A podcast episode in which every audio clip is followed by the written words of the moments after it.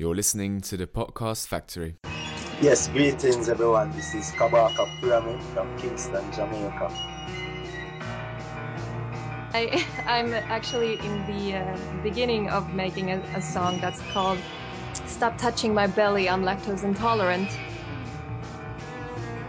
Uh, when I was, you know, when I was a baby, I was really into just uh, doing weird pictures, and I wanted to be an artist when I was a kid. I just want to be able to continue on doing what we're doing and have Metal Church get out there to get to the level where the band deserves to be, where Kurt Vanderhoof deserves to be, and the music that he's written. That that's what I would like. But all you had to do was be able to make some noise and express yourself, and it was complete freedom, and there were no rules and no expectations. There was simply self-expression. Reach to the stars. Uh, do the best you can put all your energy behind whatever you partake in life. Do the best. Do it 100%. Hi, guys and girls, welcome to a new episode of What's Your Story. Today we have Scott Takeda. Scott started out as a journalist, a photographer, and ended up producing, acting. Now, perhaps some of you will recognize him from the third season of The Man in the High Castle, but let's go back way to the beginning. Now, Scott, what was exactly the big change from journalism photography into the acting? What was the point of no return?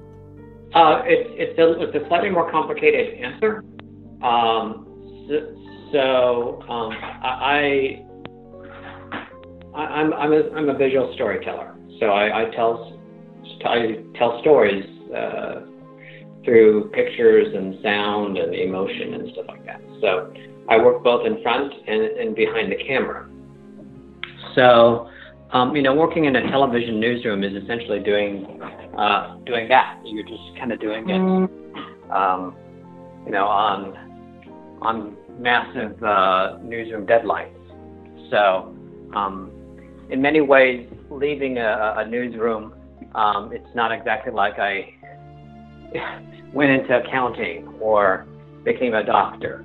You know, I'm, I'm, I'm still kind of doing the similar kinds of things. I'm still kind of telling stories uh, visually. So, um, all that being said, um, you know, there, there are a lot of uh, limitations to, to working within a, a U.S. Uh, local television news station. Um, if, if it happens to be news, you know, this, this station that I worked for, I think, had something like eight newscasts a day. So, um, you know, the minute you step in, into work, you're you're constantly under a deadline. Uh, sometimes hour after hour after hour. Um, so I think I wanted to tell stories on a uh, that didn't have maybe hourly deadlines. Um, so I, I I moved there's a lot of different departments within a, a U.S. local television uh, news station. So I, I, I first tried tried working for other departments, and then finally I think it was like, okay, you know, I kind of need to go off on my own and and and and uh, and, and form my own company. So I, I first, what I did really, really is I left television news and I, and I formed my own production company. So uh, that's the first thing that happened. So that's kind of the first step. Um, and then uh, within working for my own self, I, I kind of missed being in front of the camera, you know, you know, and, and, and being able to tell stories that way.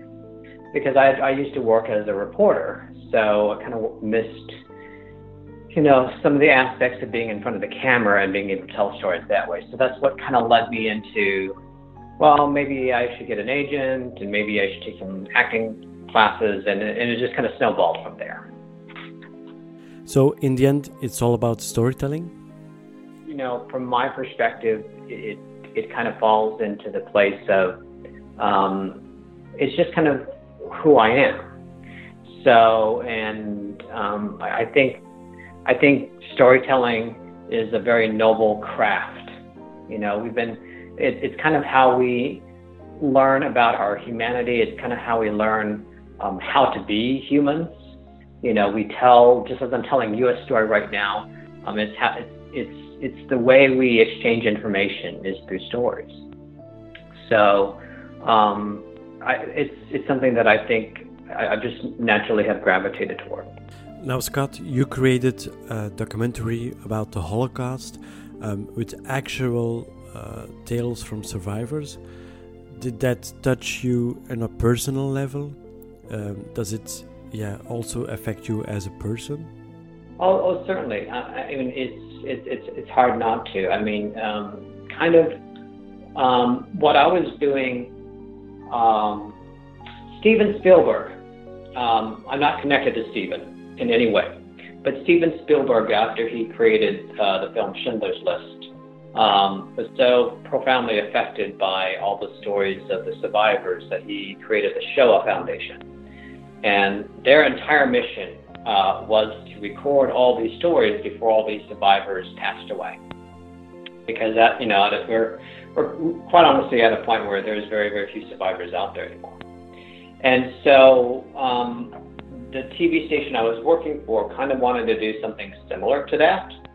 So I worked with uh, volunteers of the Shoah Foundation, and we would go out and we would just interview um, folks in the, in the in the area and and get their stories. And yeah, when you hear their stories, it's it's, it's shocking. And when you also hear their stories, and every single one of them went through something similar, it's just like, wow, it's it's just astonishing. It's like no one escaped this this massive machinery that was happening um, in the 40s, in the 30s, and 40s um, at the time. So um, yeah, it does it does um, it, it, it had a, a, definite impact on me, and um, I, I'm always one of the things that all the, the survivors kept on saying is that history repeats itself. And what they're trying to do, or many of them have passed since, um, what they were trying to do at the time was to tell their stories so history does not repeat itself. Um, but kind of when I look at today's headlines, it seems like it is repeating itself. So it's kind of sad. Now, do you still remember the very first cassette or, or DVD you ever bought with your own money? Uh, wow, that's a great question. You know, I, I never really bought cassettes or DVDs. Um, I, I can remember my, my first album. Uh, I think it was ABBA, um, something like that. Um, either that or uh, the there was a movie in the in the in the 70s called Grease, and I think I might have bought that. Um, I don't think I bought cassettes. I certainly I certainly made cassette mixes. You know, I mixed tapes with uh, songs mixed on them on a cassette tape. I certainly did that. Uh, and I never bought DVDs. Young people will never know the agony of waiting next to your radio player to get that song you wanted. I know it's just so easy these days. It's uh, uh, it's almost it's a, it's a crime, really. Now you produce your own work, but you also do work on assignment. Are you able to put in your personal touch? Yeah, I mean, I think essentially what I'm doing is I'm following the artist um,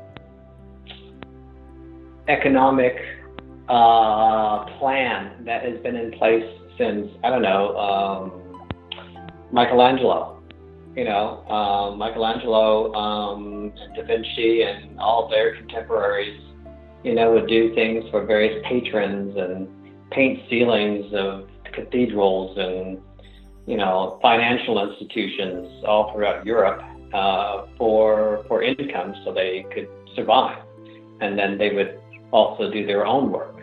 Um, and so I'm essentially doing the same thing. I have, you know, patrons who who pay me for my various skills, and um, just as a lot of um, art critics will look at uh, Michelangelo's work or or his contemporaries, um, uh, their work at a, on a cathedral ceiling or um, you know some other ins- installation, and go, oh my gosh, this is one of the greats of, of his um, you know, he certainly was not uh, uh, phoning it in. He wasn't uh, giving he was he was giving it his, his all. He was he was trying his best, obviously, for his client, and and I I do the same. So um, I, I give it my own unique, special style, I guess, and um, hopefully that's why um, all these companies come back time and time again. Now, I also recently started watching Man in the High Castle.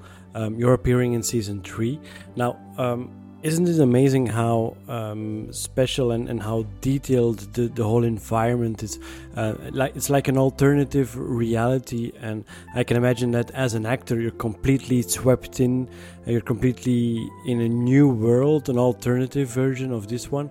Um, so I think it must be easy to to yeah play the role, uh, to get into the the scene, into the character.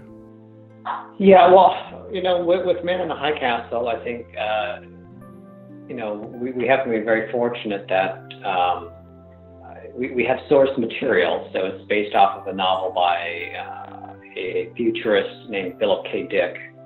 Um, and uh, so, um, you know, uh, he, he certainly spent a lot of time kind of figuring that stuff um, out. Um, his daughter is one of the executive producers on the show. So she's helping to kind of make sure that they, you know, everyone kind of follows, um, you know, the, the, the, the, template of the show. So um, that's, that's always uh, good. Um, but yeah, it, it, it, it is a, it's fun to play in that world. I'll, I'll be honest with you. It's, there, they, um, the sets are so amazingly elaborate. The, the costuming, um, you know, the, we're wearing true vintage clothing, or they're they're going out and recreating vintage uh, clothing. Um, so uh, it's it, it, as an actor being on set with that type of detail, it's it's easier to fall into character and and kind of tell help them tell their story. Um, the interesting thing, however, um, with that, and, and, you haven't had a chance to watch season two, I think season two, um, they, they start pulling out some interesting parallels to today's world, um, which I, I, which I think is very, very uh, interesting to watch. Um, and it, it, I think they kind of, um, at least for, from my understanding, they kind of challenge um, they, they challenged my perception of what we consider to be normal. Um, for example, um, they, they kind of give the idea that um, we're all kind of brainwashed. you know, the, the, the, messaging that we're getting through the television, the messaging that we're getting through, um, you know, our leaders and all this kind of stuff like that. Is kind of a, a a message to keep us thinking one particular direction. And they, they, they have a, an interesting way of doing that as they start revealing life um, in this alternate universe uh, that is both, uh, you know, the United States under Japanese rule and the United States under Nazi Germany rule.